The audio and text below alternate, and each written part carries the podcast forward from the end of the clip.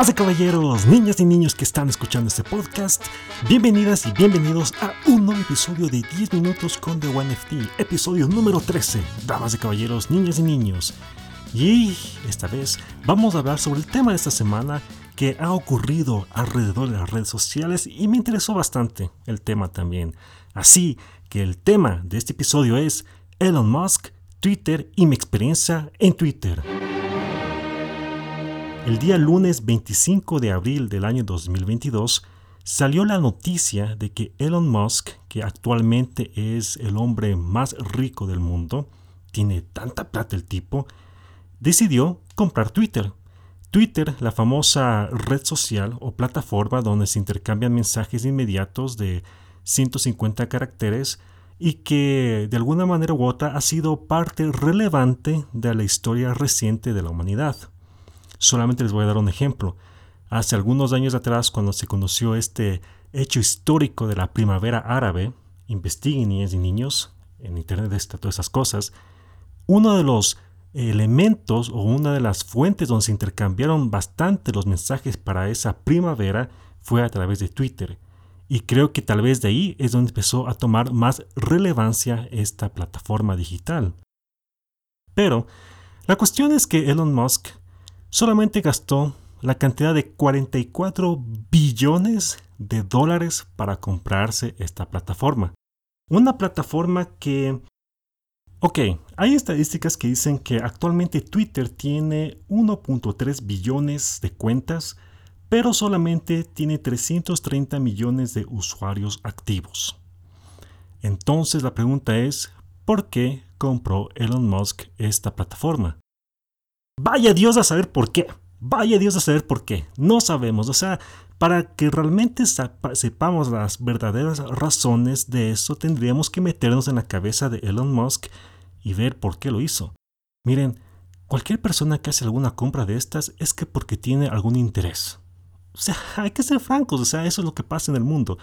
Algunas situaciones de negocios internacionales o negocios en sí es porque hay un, interés de por medio. Pero obviamente no lo vas a decir a los cuatro bien, decir, es que yo compré por esta razón, es que yo lo hice porque tengo unos planes de medios extraños que hacer.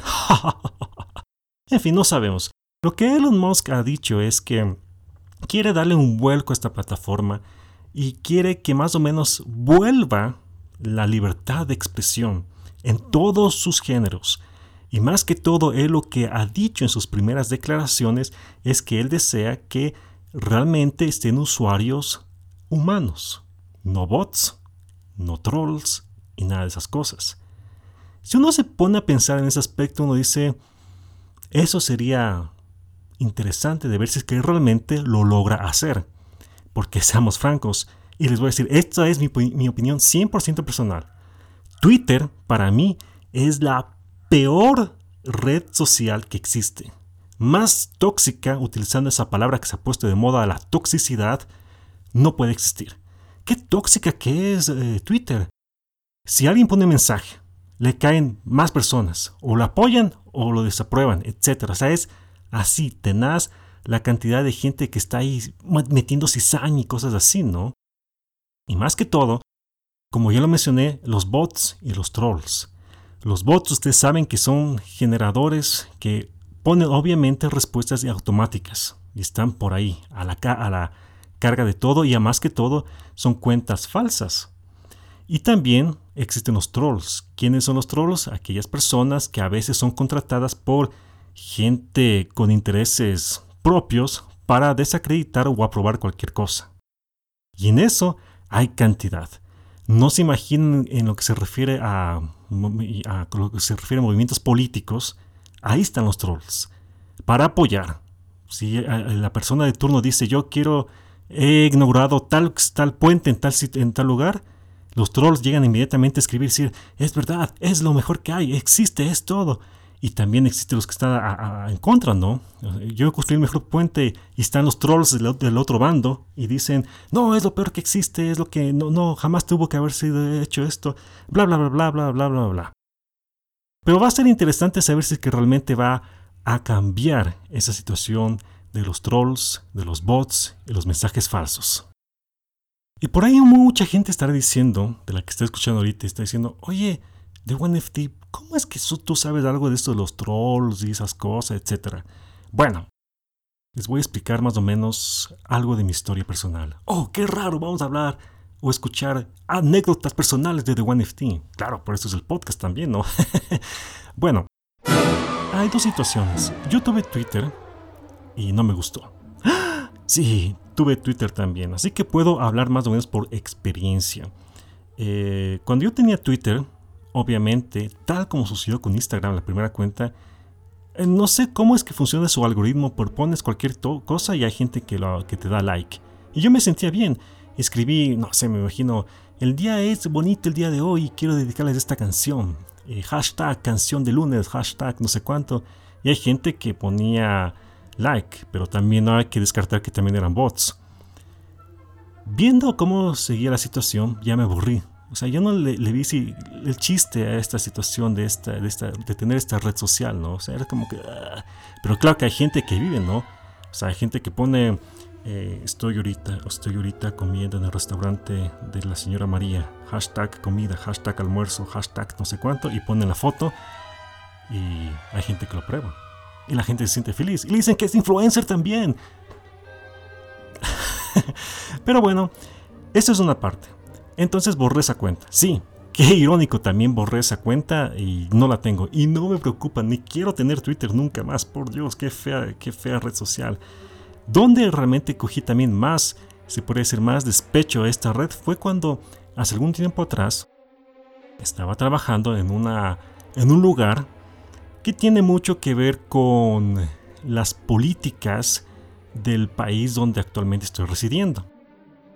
Y resulta que el community manager tenía que crear cuentas inventadas, o falsas mejor dicho, para poder eh, cada persona usar esa cuenta en Twitter y apoyar al organismo que, en, el, en el cual yo estaba laborando.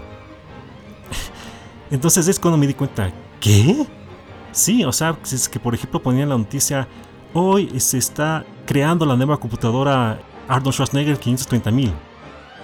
Y en ese instante, toda la gente se ponía activo en esas cuentas fácil de Twitter para poner sí, es la mejor computadora que existe, sí, es lo mejor que hay.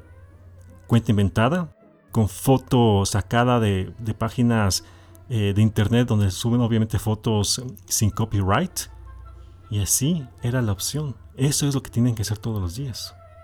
Y no solamente ese organismo, había varios organismos que hacían lo mismo.